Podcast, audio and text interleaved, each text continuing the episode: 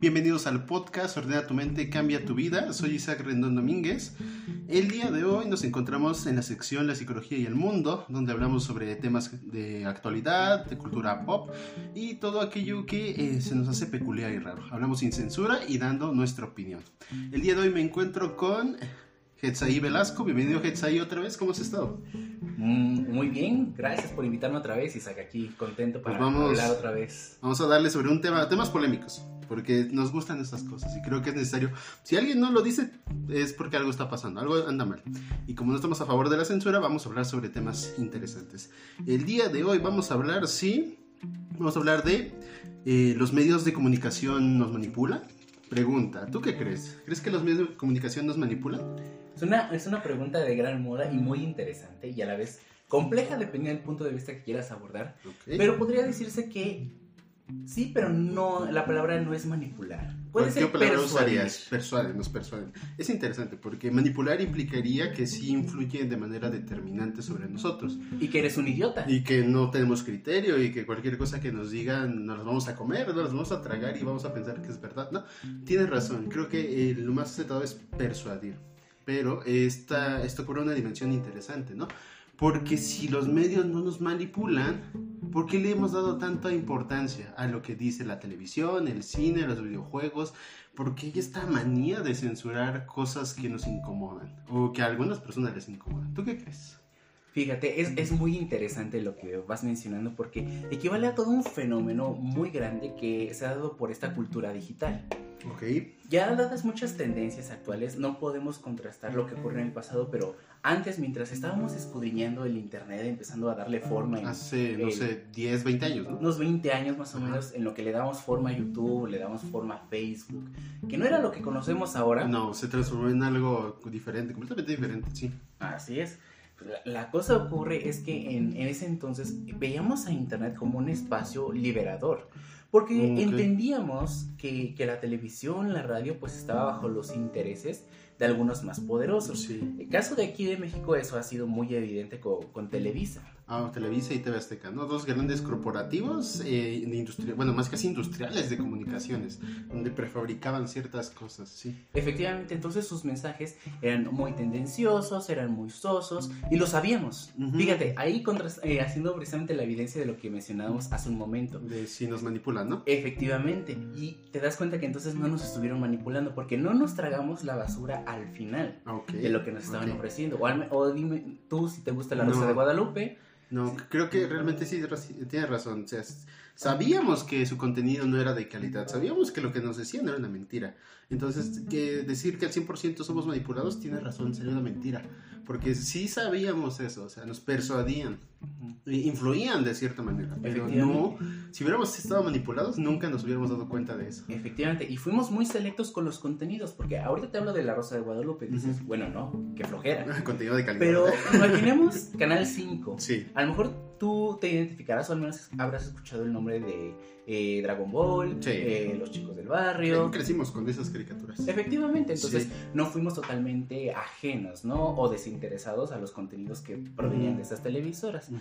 Pero aquí ya viene el contraste con lo que quería hacer, porque nos dimos cuenta efectivamente de lo tendenciosos que eran esos contenidos.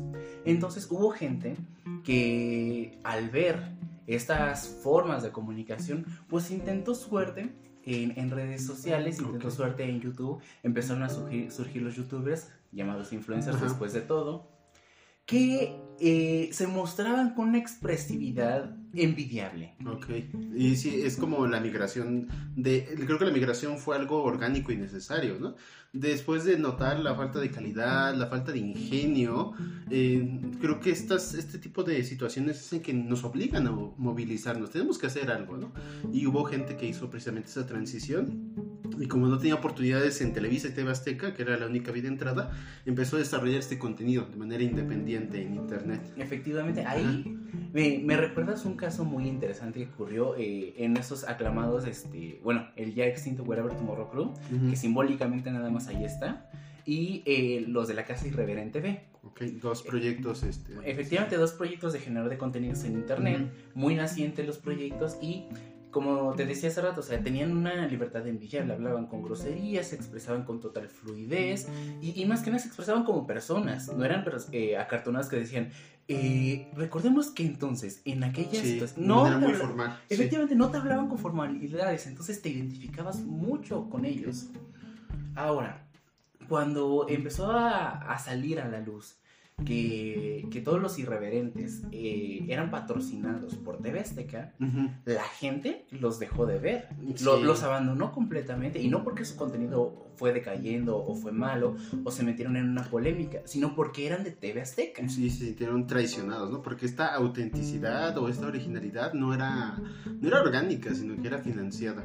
Y yo creo que TV Azteca hizo un movimiento muy inteligente porque sabía, sabía que el fin de de su reino de, de, comunicaciones creo que había terminado. Y fue por algo, fue por algo, porque ya no nos creíamos su historia, ¿sí? Y por eso te tengo una pregunta, que creo que, bueno, esta fue como un pequeño, una pequeña introducción para dar un contexto sobre lo que vamos a hablar. La pregunta que quiero que desarrollemos es, eh, ¿el cine, la televisión, los videojuegos, las redes sociales influyen en nuestro comportamiento, en nuestras creencias? ¿Tú qué crees? Es una pregunta muy compleja. A grandes rasgos te podría decir que no, porque no somos simios que persiguen o bailamos al son de los intereses de aquellos más poderosos. Sin embargo, existe ahí un fenómeno muy importante. Eh, empezaré ahora yo con una pregunta que es, ¿por qué leemos?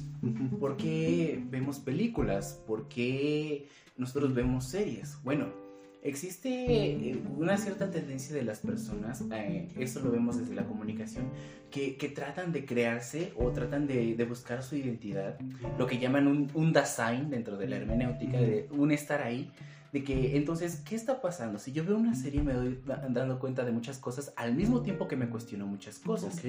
No solamente, como diría Gadamer o muchos ahí teóricos, hermeneutas, no solamente estoy cuestionando el, el, producto o lo que tengo enfrente, estoy cuestionando mi propio ser. Exacto, porque es inevitable no, no contrastar, o sea, tanto hacer este empatizar con ciertas ideas en este producto audiovisual que ves, como eh, cuestionarte algunas cosas, ¿sí? Y, es algo que, contrasta mucho con la postura general. Sí, no es algo explícito, pero se puede notar.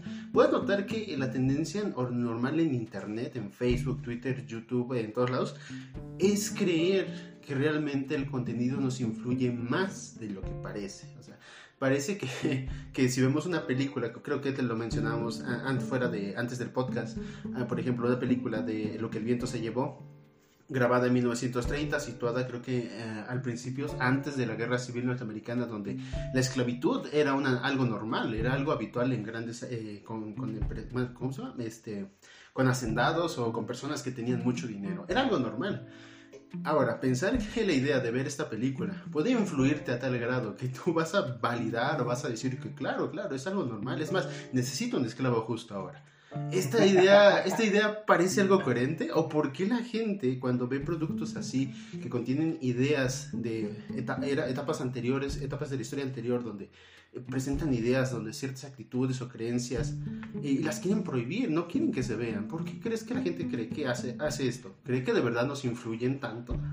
Hay muchas sensibilidades respecto a eso, algunas muy justificables, dependiendo de al, grupo social que, que, tú le preguntes. Sin embargo, es cierto que, la gente aún tiene la, creencia, la manía de que los medios son, son total manipuladores o que tratan de enseñar explícitamente lo, que está ocurriendo eh, en el ejemplo de videojuegos, cine, series, eh, lo que pasa en la, en la pantalla, ¿no? Es, es, muy interesante porque entonces hay, hay una tal vez falta de comprensión total de, del mensaje o si no una falta de comprensión, una raíz ideológica bastante impecable o, arraigada dependiendo de, de los casos, que entonces tratan de decir, no, esto no obedece a, a mi agenda ideológica, esto no, no puede permitirse, ¿por qué? Porque resulta que las personas hoy en día creen mucho en, la posibilidad de su propia eh, utopía. Ah, voy a hacer una referencia un tanto chusca. Ah, sí, Eh, cuéntanos. Met- Met- Metal Gear Solid 3, Ok. en, en su momento cuando uno de los personajes eh, más emblemáticos, este, la jefa, fallece, eh, hay, hay un montón de preguntas. ¿Por qué esta mujer, si era tan fiel a Estados Unidos, eh, desertó hacia la Unión Soviética en, en el tiempo de, de la Guerra Fría? ¿Por qué lo hizo? ¿Por qué este, maltrató tanto a su discípulo? ¿Por qué hizo las cosas horribles para que a la mera hora te dieras cuenta?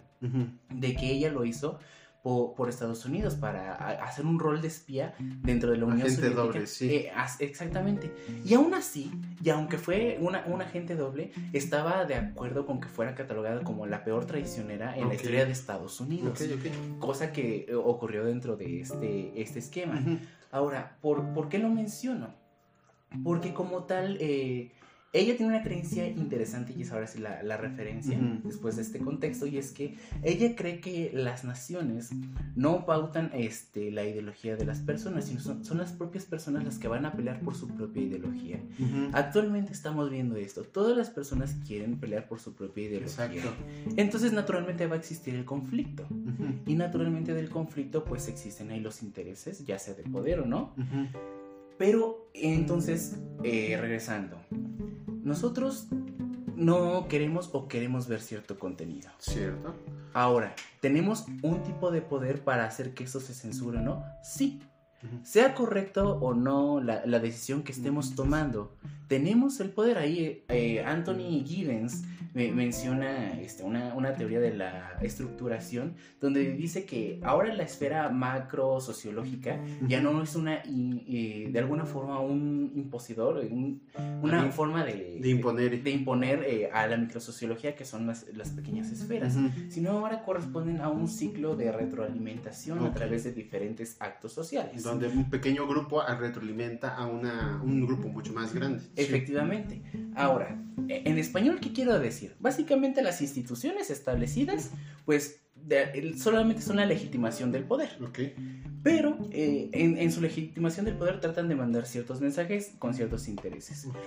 A lo microsociológico. Las personas tienen ciertos recursos, tienen ciertas formas para interpretar y mandar eh, como una retroalimentación, ya sea en forma de protestas, en forma de, De funas, críticas, de, críticas, de, De memes de incluso. memes, eh, exactamente, a, a la esfera macro, para decirles no. No nos gusta, no, estamos de acuerdo con ustedes. Entonces, eh, eso se le llama constreñimiento. Es una forma, eh, algunos dicen de violencia, para obligarte a decir lo que yo quiero decir. Entonces, ese constreñimiento tanto puede venir de las instituciones como de las personas. De las personas, exacto. Es decir, de las personas a las instituciones. Entonces, ¿qué le queda a las instituciones para mantener la legitimidad de su poder? Obedecer. Ok. O si no, la palabra es obedecer, por lo menos hacer caso. Hacer caso. Y, y, eh, fomentar estas, estas ideologías. No es novedad, eh, creo que lo hemos visto mucho en los últimos años, donde eh, que una ideología que transgrede ciertas normas establecidas, eh, si lo pensamos a nivel histórico, cuando ocurre esto siempre son suprimidas, cuando no, no son convenientes para, digamos, el gobierno o el, no sé, la institución que ejerce el poder, siempre son suprimidas. Pero cuando una ideología permea, es más, es difundida y financiada por las instituciones, ¿qué quiere decir? Básicamente quieren que esa idea se difunda. Porque les conviene, efectivamente. Entonces, ahí lo- los escuchas eh, deberán tener cuidado, ¿no? Ajá. Dependiendo de- de al, al grupo social al cual este, se aproximen y deseen reaccionar. eh, eh, si sus ideas eh, sociopolíticas se están aceptando por esos grandes, cuidado. Cuidado, porque, Cuidado porque eso significa que a lo mejor estás jugando como ficha en el tablero eres de los un, intereses. un peón, eres un peón. Efectivamente. ¿Por qué? Porque puede de, de alguna forma entonces obedecer a esos intereses. Pero lo, lo más interesante de esto es que entonces si obedece a esos intereses, la, la, el constreñimiento pues no, no existe porque no es que lo estés No, obligando a decir lo no que se tú opone quieres. a hacer Efectivamente, al contrario, es como decir, claro, tú, tú dime qué, qué es el mensaje que quieres decir, porque veo que me interesa y entonces yo lo voy a difundir. De tal manera que tu, tu propia oposición va a quedar opacada gracias a, a que yo legitimo el poder. Exacto. Y ahora, eso es lo que tienen que tener mucho cuidado. El que se afirme, se refuerce, se afiance tu ideología política no quiere decir que sea Correcto. correcta. Exacto. Exacto, y este es lo peligroso. Y por ese fue el principal motivo del que quise que hiciéramos este podcast. Porque quería llevar a esta reflexión. Piensen en lo que, en lo que estamos haciendo. Muchas veces nos dejamos cegar por nuestras emociones, pensando que la ideología o la idea o la creencia que estamos sosteniendo es la, una verdad genuina. Eh, no hace falta una clase de historia para recordar lo que pasó en Alemania en los años 40. Sabemos qué pasó. Y sabemos cómo empezó. Si no lo sabemos, en esencia fue porque alguien construyó una idea, la validó, tuvo sustento del gobierno y al final la gente estaba tan sumergida en esta ideología que no percibía que lo que hacía era algo incorrecto y lo sostenía como una verdad. Efectivamente. Son peligrosas estas ideas. E incluso si nos vamos un poco más atrás, la propia Biblia tenía sus mm, matices incorrectos. Sí. Había escritos en la Biblia que actualmente no existen y se tratan de negar de que existieron. De que tú sí podías poseer esclavos. Mm. Y los esclavos solamente podían obedecer a cierto tipo de clases legitimados por la iglesia. Exacto. Que tú le podías pegar a tu esclavo. Y si este no moría en tres días después de que le pegaste, no pasa nada, tú te vas al cielo. Ok. Entonces, es peligroso, sí, e Efectivamente. Entonces, incluso eh, si nosotros por algún tipo de, motivación o cosas que nos han pasado en la vida, creemos firmemente en algo que, debe cambiar, no precisa ser, eh, digamos, una idea certera. No voy a decir correcta porque se involucra una, una utopía ahí. Sí, no no, hay forma de decir si algo es bueno o malo. Efectivamente, entonces, eh, que, tu propia idea sea este, muy certera por todas las cosas que has vivido, no, no implica que entonces sea lo más conveniente o, o, lo más necesario. E, en este caso hay, hay que cuestionar nuestras propias ideas y por lo tanto también cuestionar todos los mensajes que vienen, ya sea que si se afianzan a tu idea o no. Es decir, es más fácil cuestionar lo que está en contra de ti a lo que está a favor. ¿Por qué? Porque lo que está a favor no crees que sea equivocado. Pero, pero si, si le das una mirada con lupa a a los mensajes que se difunden acorde a lo que tú crees, entonces te puedes dar cuenta de muchas cosas. Exacto. Y de, las lagunas que, se están generando a partir de los medios o de las propias lagunas ideológicas que Exacto. hay. Y, es lo peligroso, cuando empiezas a difundir tanto un discurso y a validarlo de tantas maneras, toma muchas, muchas aristas, es más, se diversifica. Algo que en un principio surgía como una solución a un problema termina convirtiéndose en un problema en sí mismo, termina transformando en algo más, algo que te hace cuestionar incluso a ti mismo. Y creo que eso ha ocurrido mucho en los últimos años, porque hemos perdido mucha de nuestra identidad. Hemos sometido nuestra identidad a los... Eh, deseos de grupos y no me van a dejar mentir. Ahora la tendencia no es pensar en ti mismo, pensar en lo que tú quieres. Cuando tú piensas en lo que tú quieres, todos funado, te, funado, todos te tachan de egoísta, todos te tachan de una, un ser este egoísta, poco informado, poco empático y dices, "¿Pero por qué? O sea, yo estoy pensando en mi bienestar personal." Cuando mis ideales no se, no se alinean con los ideales de un grupo más grande, es cuando yo empiezo a sentir eso. O sea, hemos perdido hasta cierto punto la identidad pues nos está, si nos dejamos llevar por estas ideologías, nos sentimos aislados porque sentimos que no pertenecemos a estos grupos. Efectivamente, actualmente las tendencias son segregantes. Irónicamente, por más inclusivas que, tratan de ser. Una contradicción. Entre más inclusivas. Son, más segmentantes. ¿Por qué? Porque entonces te dicen, no, mira, tú vas allá porque piensas de tal manera. Y tú dices, no, es que yo me identifico con tu grupo. No, tú vas allá. Exacto. Porque, porque entonces esos matices empiezan a, apartar a, las personas de otras formas. Y ahí es donde lo que venía diciendo con, con esas precauciones, cuando estos grupos que legitiman el poder, pues tienden a aceptar tu ideología. Eh, por, por, ejemplo, muchas eh, series inclusivas eh, tocan temas con, con ciertos personajes, eh, si los analizan correctamente, son arquetípicos. O sea, sí, ni siquiera son orgánicos, son más estructurados, o sea, casi son prefabricados. Efectivamente, eh, obedecen nada más a una tabla de, de situaciones. Entonces, eh, muchas personas que lleguen a identificarse con, esto, con, este contenido piensan que entonces la forma legitimada y la forma correcta de, de pensar o de ser equivale a este personaje.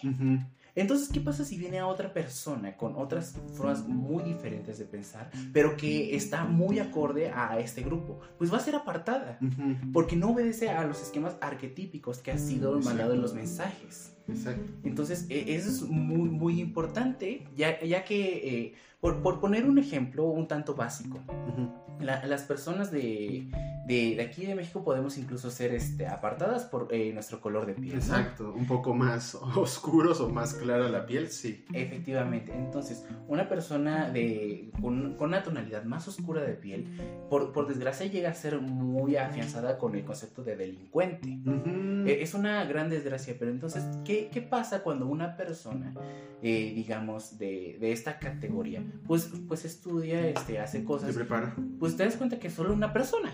Es, es así de simple, es, es una persona preparada. Pero entonces llegan a, a, llega- a llegar esos extremistas, estos extremismos que te dicen, no, no, no, si tú estudiaste entonces a lo mejor e- eres hijo de narco. Ok. O, o- o estás pre- preparando crímenes a gran escala. Exacto, o sea, siempre hay una justificación. Y, y tienes razón, es la gran contradicción de los seres humanos. Entre más tratamos de producir, crear algo, causamos el efecto contrario. Queremos ser las personas más incluyentes y respetuosas del mundo y terminamos siendo las que más segregan. Efectivamente, y en este caso que te platico, este joven podrá ser eh, eh, la persona más ejemplar del mundo.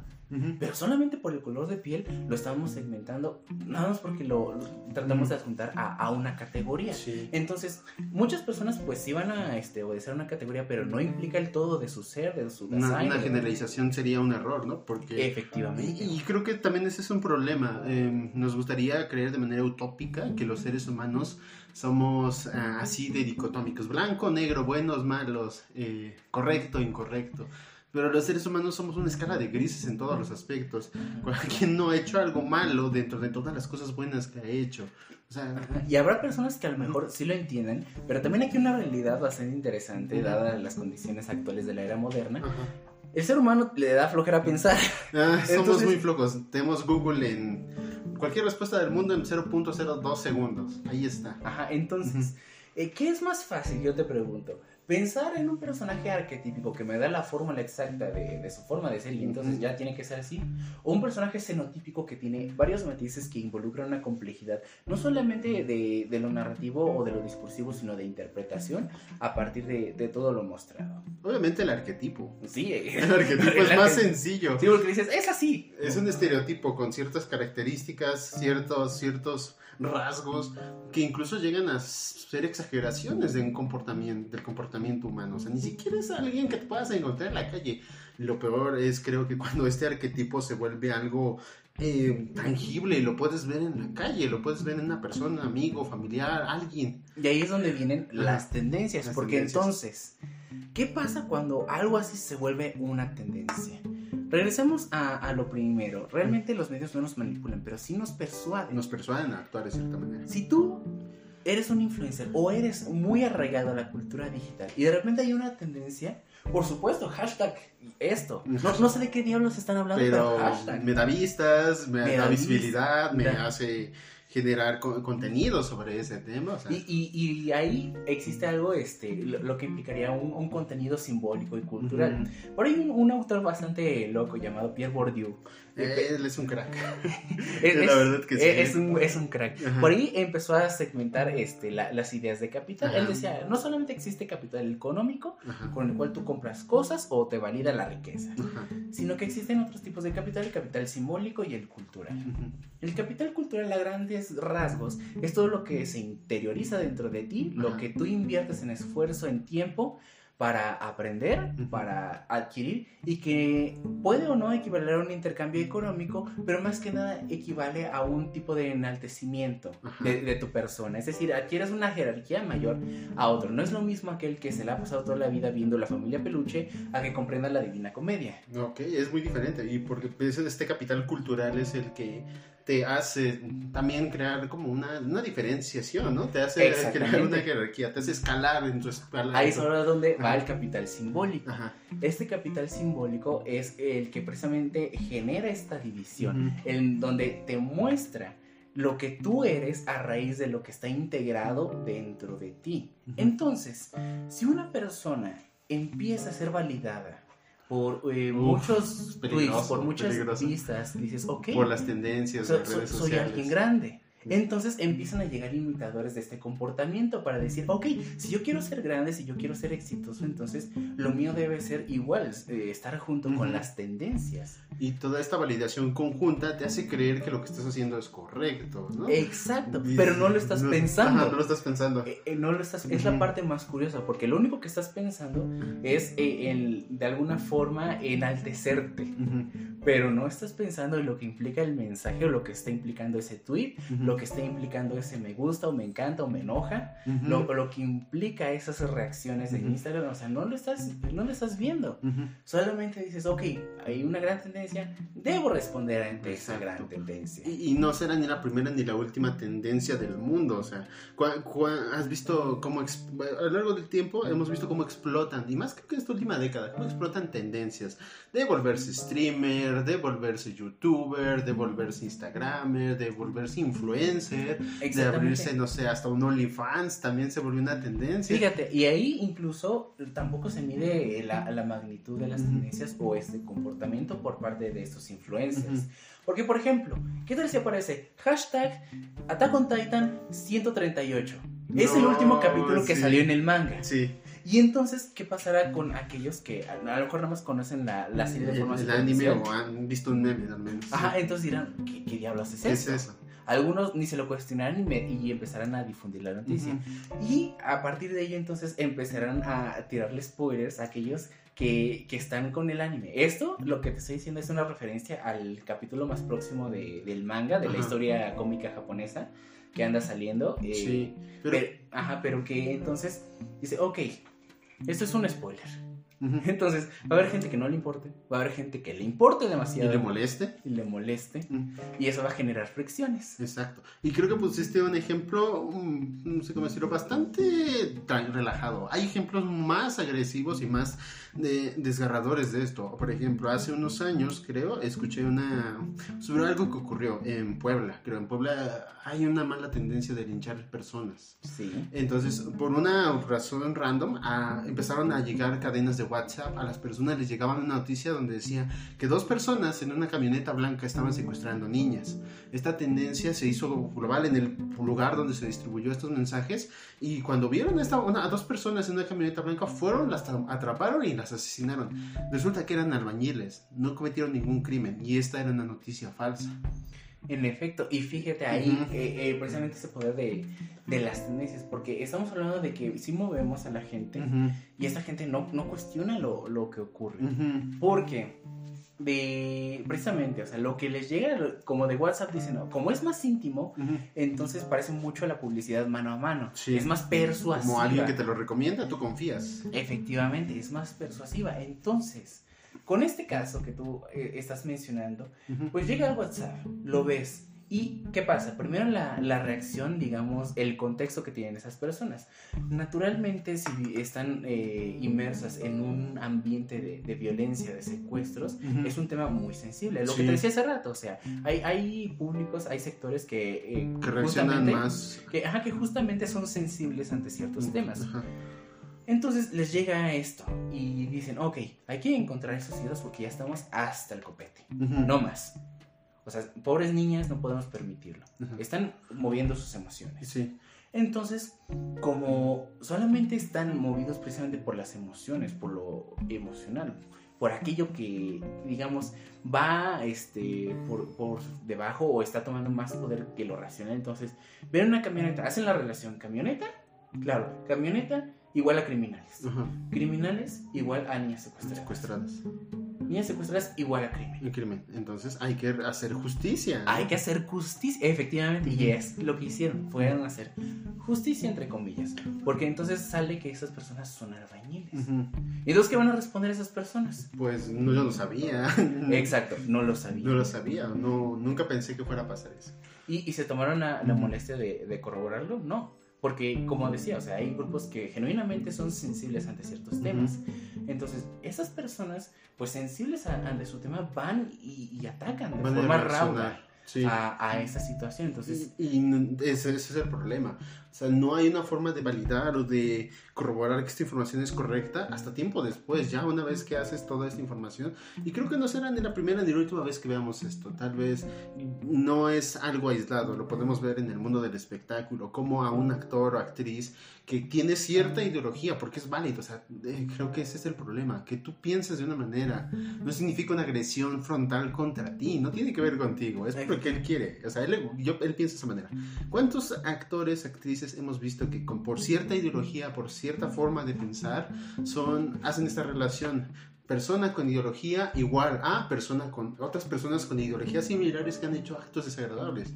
Cuando no podemos ver que los seres humanos somos tan complejos, que tú puedes rechazar ciertas ideas, validar otras, no estar de acuerdo con algunas otras más y estar de acuerdo con otras. O sea, pues no somos tan no somos tan simples, o no sé.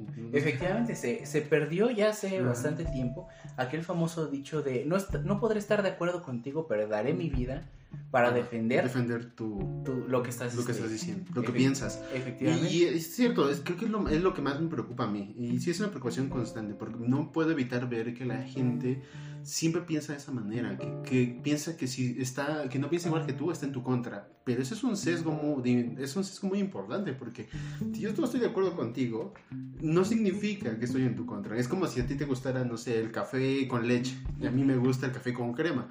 O sea, no voy a declararte la guerra solo porque te gusta otro tipo de café. O sea, ¿qué, irracional suena eso? y, y, de hecho, tan irracional que, de hecho, eh, South Park hizo un capítulo referenciando eso. Primero, hace una referencia de eh, Game of Thrones.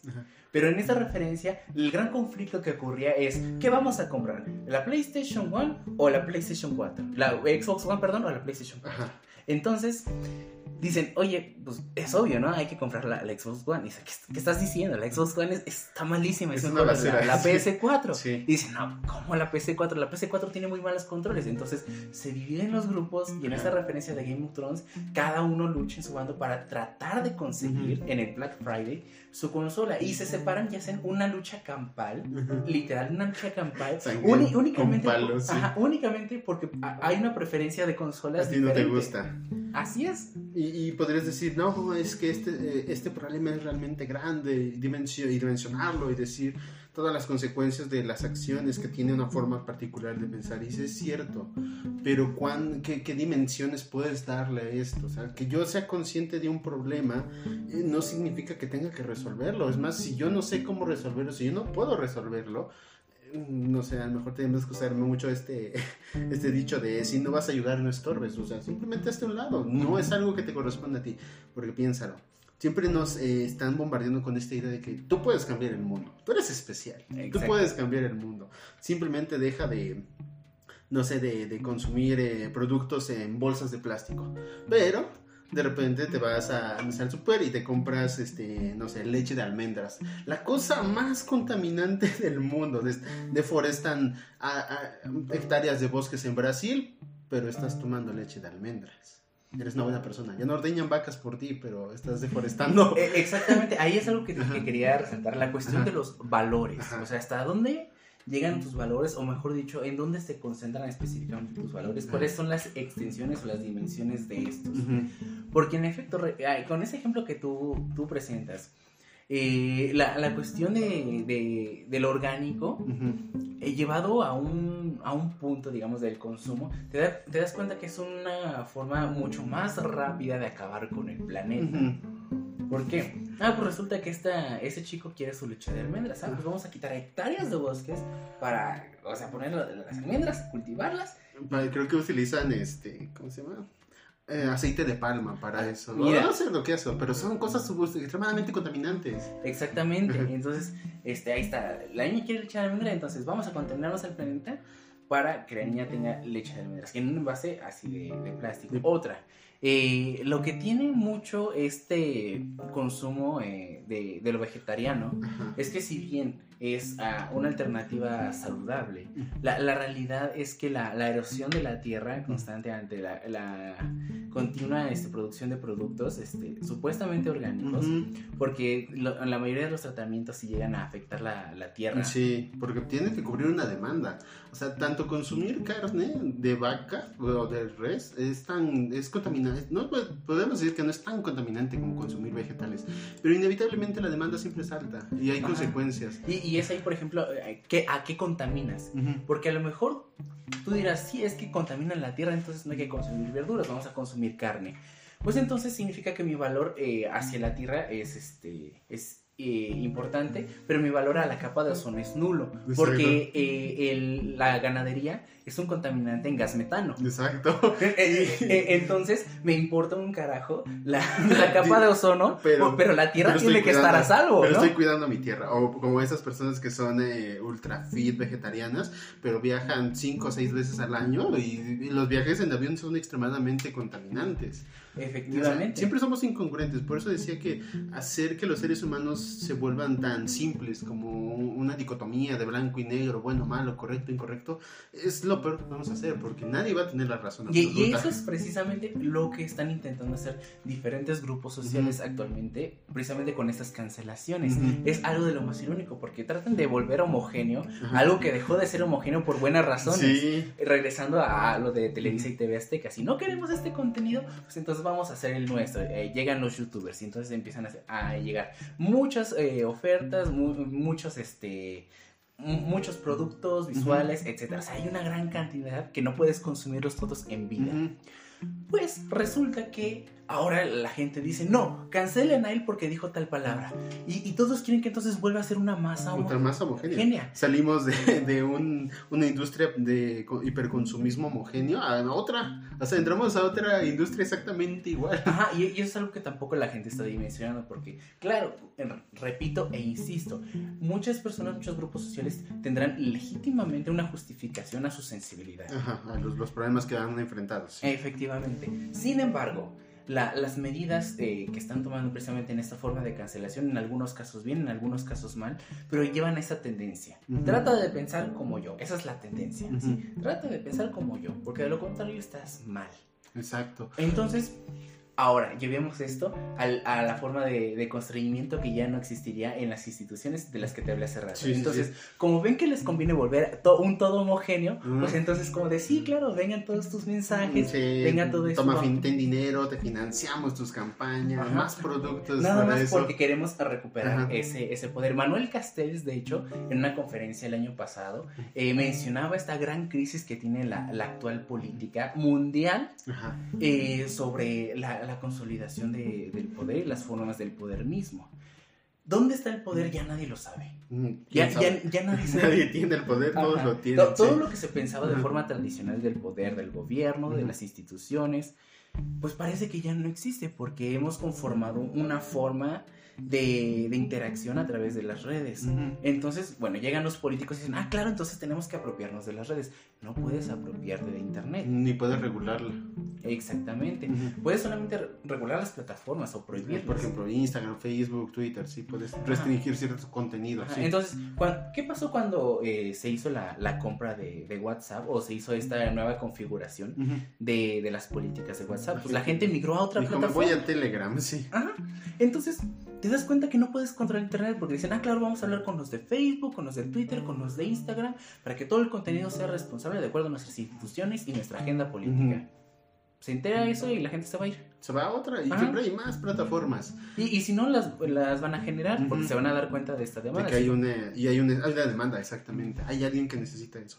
Y creo que eso me lleva a mi siguiente pregunta. Creo que con lo que hemos hablado hemos dejado claro que si los medios de comunicación en sí no nos manipulan explícitamente, o sea, no influyen directamente, sí nos persuaden. Por eso eh, la publicidad en Internet a veces llega a ser muy persuasiva. No es que te obliguen a comprar, porque nadie te, te obliga a poner tus datos de, de, tarjeta de crédito y darle comprar. Nadie te obliga. Nadie te obliga, efectivamente. Tú lo haces. Por eso eh, mi siguiente pregunta ¿Crees que la información construye la realidad? Es decir, la información que se difunde, la información que se encuentra entre en todos los medios, ¿construye una realidad sobre... A, nivel comunicación, sí, Porque lo que te decía hace rato, o sea, el, que nosotros consumamos este tipo de productos culturales en internet, televisión, las plataformas de streaming, es precisamente por eso, esta, esta búsqueda de, identidad, esta forma de interpretación de, de nuestro design, así de eh, mi, ser aquí en el mundo, o sea, ¿qué soy ¿Quién yo? soy yo? Eh, ¿A dónde me muevo? ¿Con, qué, ¿Con qué ideas me construyen, no? E, efectivamente, entonces, todo, todo esto se resulta bastante interesante y, bastante complejo porque, e, en efecto, se puede construirse una realidad, pero aquí viene, digamos, una paradoja. Si es la realidad la que entonces está construyendo los medios, o si es los medios los que van a construir esta realidad. Regresamos al ciclo que te mencionaba de la teoría de la estructuración. Sí, sí, Porque cuando nosotros dejamos de estar eh, eh, fijados dentro de este consumo homogéneo que tenía este duopolio de Televisa y TV Azteca, pues entonces, ¿qué, ¿qué, pasó? Pues estas personas dijeron, oye, güey, se nos está escapando el varo, ¿no? Pues vamos a hacer algo más pues, para retener esos. Pues entonces hay que ver qué le gusta a la gente, le gustan los influencers. Ah, pues vamos a, poner nuestros propios influencers. Llega Badabun, llegan, bueno, llegan varios. Muchísimas. Y son, son semejantes, corporativos, con los mismos ideales. Eh, si, si, tenían intereses financieros antes, ahora los tienen igual, o sea, es lo mismo. Entonces, cuando hacen esto, legitiman algo que se veía como una contracultura. Ahí la, la, cuestión de la contracultura es algo muy interesante porque normalmente es algo que llega a verse alejado, apartado de, de, los intereses eh, puritanos establecidos por los grupos de poder. Sí. Le pasó al rock, le pasó al heavy metal, le pasa a los videojuegos todavía. Y ahí te das cuenta de que si, si es algo que va en contra de los ideales o de la norma fijada por estas instituciones, no le, no le dan financiamiento, no, no las promueven, incluso lo tratan de sepultar, ¿no? de esconder, como si es algo que no te interesa. Cuando una misma televisora construye sus propios youtubers, creo que te, tienes que dar cuenta de que hay algo que anda mal aquí, ¿no? O sea, que es algo que funciona y que lo quieren explotar. Ajá, es algo que anda mal y al mismo tiempo anda bien, porque de alguna forma se ganó una cierta batalla contra este duopolio por decir, ya no vamos a consumir sus contenidos. Y ellos tuvieron que reaccionar, decir, ok, vamos a poner nuestros propios influencers. Pero por un tiempo no los pelaron. Te recuerdo el caso de Irreverente TV. Nada más se enteraron de que eran TV Azteca, es como, y ya, la gente los despreció. efectivamente. Actualmente ya no se ve tanto esa tendencia porque ya no sabes ni quién está con quién. Ya todo es como que muy por debajo de, la mesa. Sí, está más disimulado. Pero también creo que esto es eh, importante porque tal vez desde el fondo, desde las sombras, eh, se permite que esta información se filtre. Y esto es creo que un problema en la crisis de información que tenemos. O sea, ¿quién es, eh, ¿quién es esta persona que puede tener la autoridad de decirte que es correcto y que es incorrecto? ¿Qué información es, es la adecuada? Todos los medios tienen sesgo de encuadre, o sea, todos los medios tienen una ideología, tienen una mentalidad, tienen unos intereses personales y te van a contar una historia, te van a contar una noticia desde su perspectiva. Ahí, es donde regresamos a los líderes de opinión y los influencers, porque ahora los influencers pues ya digamos en, en, su ignorancia y en su búsqueda de popularidad, pues empiezan a sacar lo training y empiezan a, a soltarlo sin medir las consecuencias de lo que hacen. Hay una tendencia muy grande en, en España de que muchos influencers pues han tenido la, la, fortuna o la desgracia de haber terminado una carrera, tienen un grado. Entonces, a partir de su grado empiezan a, a trabajar, a hacer contenido. Y a crear contenido, sí. Eh, entonces, ¿qué, qué hay, hay, por ahí muchos este, youtubers eh, españoles eh, que estudiaron física y están a favor del terraplanismo. Pues ¿Y por qué? y tú dices, ¿por qué? ¿Qué onda? ¿Qué pasó ahí? Pues en teoría lo que ellos van mostrando, aplicando la, física y la retórica a partir de la filosofía de la ciencia, pues te das cuenta que es plausible. Te das cuenta que teóricamente es, es eh, vale la pena pensarse. Sin embargo, una de las cosas que carecen estas personas como científicos es que no tienen un método experimental e implícito o una forma de laboratorio. Sí, de, para corroborarlo. Efectivamente, entonces en teoría suena muy bien. Pero, ¿cómo puedes corroborar o debatir lo que ya se corroboró a partir del método experimental? Porque precisamente mucha de la crítica viene de eso, porque ellos dicen, no, pues que mira, la, Tierra sí es plana porque está viajando a una velocidad tal que esta impide que nos soltemos de, la Tierra y genera un campo de visión. Ok, en teoría suena bien. ¿Cómo compruebas entonces que al acelerar un objeto a tal velocidad, este se vuelve plano y no se destruye? Entonces, ¿cuál, es la densidad de la Tierra? ¿Por qué no se desmorona? ¿De qué material está hecho? Si es que viaja a una velocidad, entonces eh, la misma Tierra debe poseer una resistencia. Exacto. Y, y, de esta resistencia vienen diferentes fórmulas matemáticas, vienen diferentes... Sí, y, y, ese creo que es el problema, el sesgo, el sesgo de información que hay.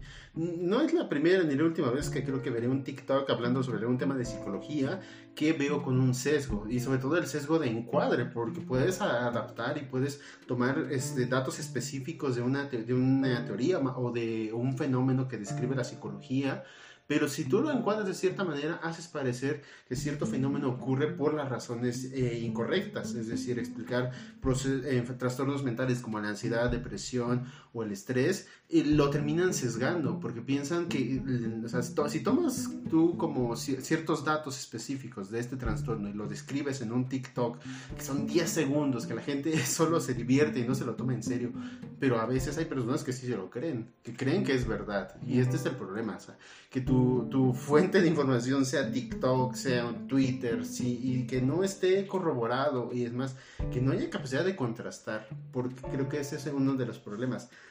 Lo mencionábamos antes de empezar el podcast. ¿Cómo corroboras la información? Y es algo que, que es una tendencia, somos perezosos. No, no, no, nos damos el tiempo de contrastar información en muchos medios. Efectivamente, uh -huh. de hecho, ahí el punto interesante, y puede ser una buena recomendación para los escuchas, es que empiecen a hacer los contrastes de, de información, porque como tú lo mencionas, o sea, tal vez no podamos cambiar el hábito de que tomemos como fuente de información Facebook, TikTok, Instagram, Instagram sí. Etcétera. Pero podemos entonces ampliar eh, el abanico de acciones que tomemos ante la, la, recepción de información. ¿Cómo es esto? Eh, curiosamente, uno de los medios eh, más eh, precisos, y irónicamente lo mencionaré, es, es Wikipedia. Uy, sí, eh, entonces, sí, es, es, algo muy, muy curioso porque hace un tiempo, en 2006, se hizo un estudio para ver qué tantos errores tenía Wikipedia en relación con la enciclopedia británica. La enciclopedia ah, británica de Oxford efectivamente es muy completa y que incluso eh, tuvo un, un, programa para computadora conocido como Encarta. Uh -huh. Encarta es un, era una enciclopedia ah, por excelencia. sí, somos tan viejos, sí que se, que eh, se Encarta, sí. Fue, fue por excelencia la, la, enciclopedia, de mucho tiempo tenía toda la información. Se hizo la comparativa y se descubrió que Wikipedia tenía tantos o menos errores como la enciclopedia británica. Uh -huh. Entonces, ok ¿Se valida como una fuente de información? Sí. ¿Qué tiene aparte Wikipedia que actualmente puede validar su información?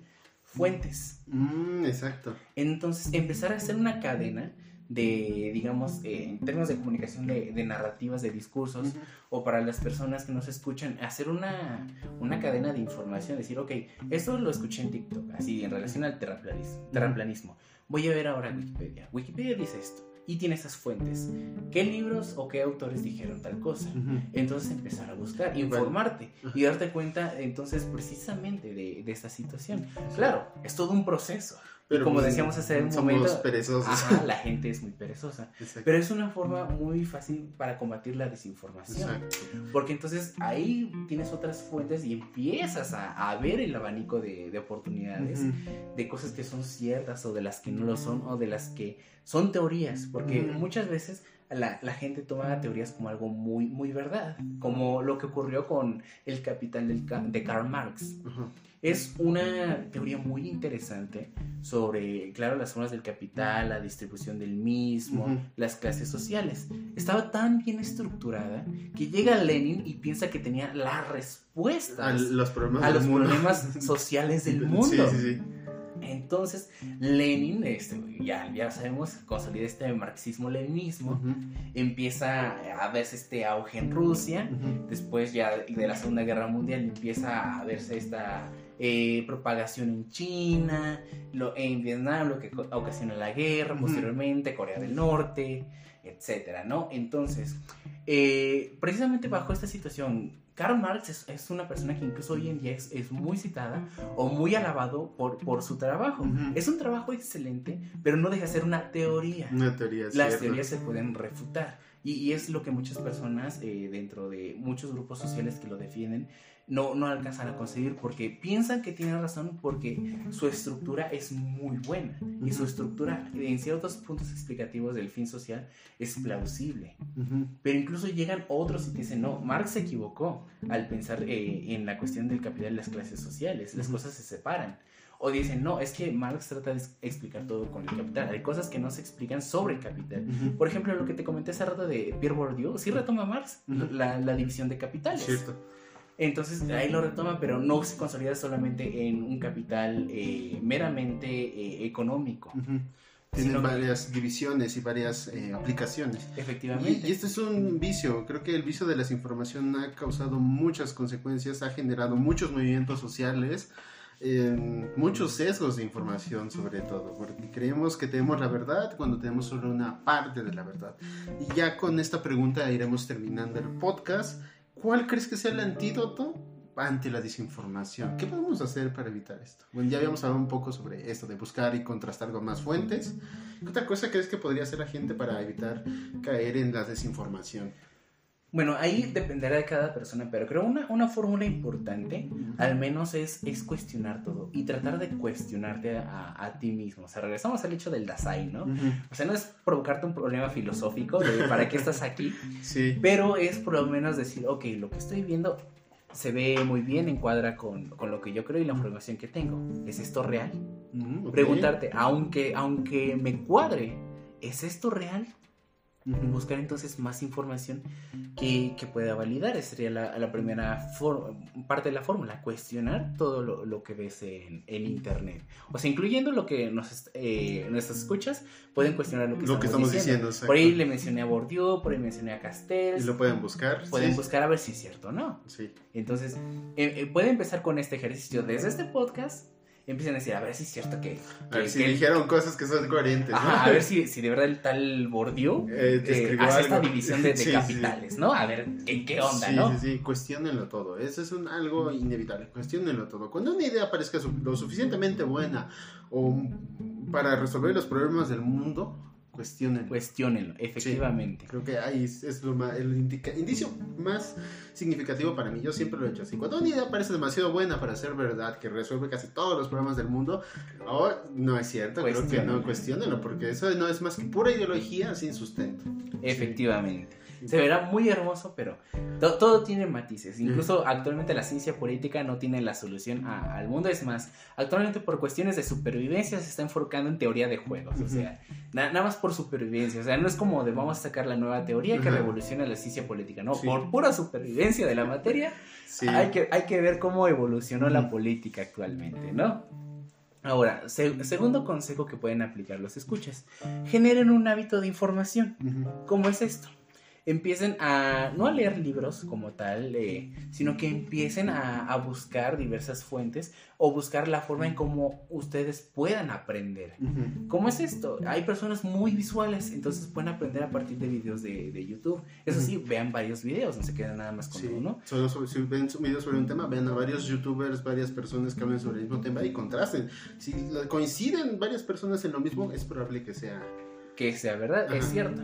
Igual, si ustedes son más eh, auditivos, entonces escuchen podcast, programas de radio, o sea, concéntrense eh, en, en, sus facilidades. ¿Por qué? Porque aprender es un proceso, eh, si no es que hasta doloroso, porque sí. eh, eh, requiere cierto esfuerzo mental. Entonces, si no eres tanto de libros, entonces, bueno, si te interesa informarte, tal vez deberías eh, evitar un poquito de los libros y concentrarte en algo en lo cual puedas este, dar tu atención o puedas eh, tener una retroalimentación uh -huh. con la cual puedas sentirte satisfecho. Entonces, sí. si eres bueno en los libros, quédate en los libros. Si eres bueno en, en lo visual, quédate en lo visual. Entonces, esa sería la siguiente. Y, eh, sí. ¿Te quieres decir el último? O... Sí, sí, sí, si me permites. Sí, y yo también agrego una más. Bien. A ver, y, continúa, sí. Y la tercera, este, muy importante, eh, aprendan eh, a, a, cómo van a difundir esta información. Claro que es muy fácil que cuando tú aprendas algo nuevo lo quieras compartir. Uh -huh. Pero recuerda, no es la verdad absoluta del mundo. Aún sí. si ya checaste las 100 fuentes de, sí. de, del universo que existen sobre el tema específico, sí. aún así no, no vas a tener la, la verdad sobre el tema. Entonces, cuando difundas esta información, o sea, trata de controlar tu discurso, porque entonces puedes llegar a, si no a afectar ciertas sensibilidades, por lo menos a, generar cierto ruido en, las personas que pueden creer que lo que estás diciendo es verdad y puede serlo, pero de no serlo, entonces estarás ocasionando un problema de desinformación grande. Entonces, en vez de ser parte de la solución, serás parte del problema. Entonces, traten de cuidar la forma en cómo se comunican con las personas sobre los discursos y cosas nuevas que van a aprender. Porque a fin de cuentas, las redes sociales también a ti, escucha que estás ahí, también te han dado ese poder de difusión. Exacto, todos tenemos esta poderosa herramienta que puede surgir de, para hacer actos positivos, pero también puede ser contraproducente para nosotros mismos y que tiene razón, la forma como difundimos, creo que debemos quedarnos esta tendencia a hacerlo de manera absoluta, como esto que encontré es tan interesante, tan bueno que debe ser verdad, y lo difundes como una verdad absoluta. Cuando si lo haces de esta manera estás cometiendo el primer error, porque no hay cosas absolutas, no hay soluciones perfectas ni soluciones únicas. Y, de hecho puede haber personas que así lo piensen. Entonces, ¿qué pasa cuando viene una crítica? que eso es oh, algo que también... Desatas emociones poderosas. En efectivamente, entonces, en vez de, de validar su su, idea o la posibilidad de lo que él dice sea, sea verdad, te enojas. Entonces también tengan cuidado con eso, chicos, porque el chiste no es eso, porque si de verdad estás difundiendo información es para que la gente se informe, no para que tú seas la persona número uno en el mundo. Es para que la gente se informe. Naturalmente, entonces pueden cuestionar la información. Entonces, claramente, o sea, tú tienes, entonces, llegarás al límite de la información y dirías, bueno, hasta donde yo sé es esto. Entonces, claro, no hace nada más de ahí. Entonces, tener cierta humildad en, el control precisamente de, tu información, porque nadie tiene la verdad absoluta. Entonces, tú también tranquilo, si, si llega alguien totalmente opuesto a tu postura, tendrá sus razones para, debatir, pero a fin de cuentas los dos están en, el mismo ciclo, están retroalimentándose, entonces no pasa nada. Claro, y eso que mencionas al final eh, tiene mucha relación con mi último punto.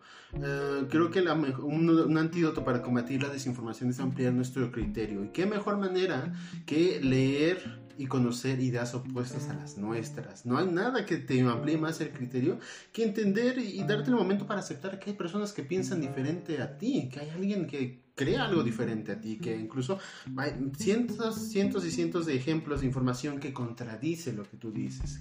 Y creo que es una manera bastante humilde de decir, yo no lo sé todo, quiero aprender de otras personas y siempre es tu criterio, simplemente no te dejas llevar por algo, por una idea. Creo que si las contrastas con ideas opuestas a las tuyas, puedes tener un criterio más amplio y así será, te será más fácil entender o darte cuenta de cuando algo es información falsa. Si dices, bueno, esto no coincide o sea, como que no hay congruencia en lo que está diciendo. Claro. Entonces creo que pues ya les dimos un panorama bastante amplio sobre esto. Y como conclusión yo diría que, retomando lo que decía Hetzai, que los medios no nos manipulan como tal, nos persuaden a pensar de cierta manera, pero si nosotros tenemos un, criterio bastante amplio y formado, difícilmente nos llegarán a persuadir. Es más, tendremos más argumentos para defender nuestras ideologías, nuestras posturas y no tomarlas como soluciones absolutas. Así es, o incluso de forma más fácil podemos dejarnos, dejarnos persuadir o no por lo que está ocurriendo. Puedes escoger. Efectivamente, lo mencionabas hace rato, o sea, eh, si hay una, una publicidad muy persuasiva, no importa qué tan buena sea, al final yo puedo scrollear, puedo ignorarla. Nadie te obliga a tomarla como verdad. así es, nadie me obliga a darle clic, a meter eh, mis dígitos bancarios, nadie. Ahí, entonces, por más persuasiva que sea, puedo simplemente ignorar. Entonces, podemos elegir si ser persuadidos o no, de acuerdo a nuestros intereses, no solo políticos, sino materiales, económicos, etc. Entonces, esos son los consejos que les podemos dar. Bueno, y ya con eso concluiríamos el podcast de hoy. Espero que les haya gustado. Y bueno, si este tema les interesó, posteriormente estaremos haciendo más contenido de este tipo. Pueden seguir a Hetzaí, ¿dónde pueden seguir? En Pueden seguirme en Facebook como Hetsai Velasco. Igualmente ahí Instagram lo tengo un poquito este, abandonado, pero ahí andamos. Igualmente Hetsai Velasco. Y eh, actualmente eh, se, se, abrió un Discord, igualmente con mi nombre, Hetsai Velasco. Más que nada para dar un seguimiento a algo que yo ando realizando, que son talleres de análisis de videojuegos, videojuegos clásicos y contemporáneos. Entonces, por ahí pueden mandar un mensajillo para ver qué, sí, si les se está tramando. Si les interesa ese tema de los videojuegos, Hetsai es un experto en eso, entonces les, creo que les puede dar información muy interesante. Por hoy nos despedimos, que estén muy bien, hasta luego. Hasta luego, muchas gracias. Que estén muy bien, hasta luego. Adiós.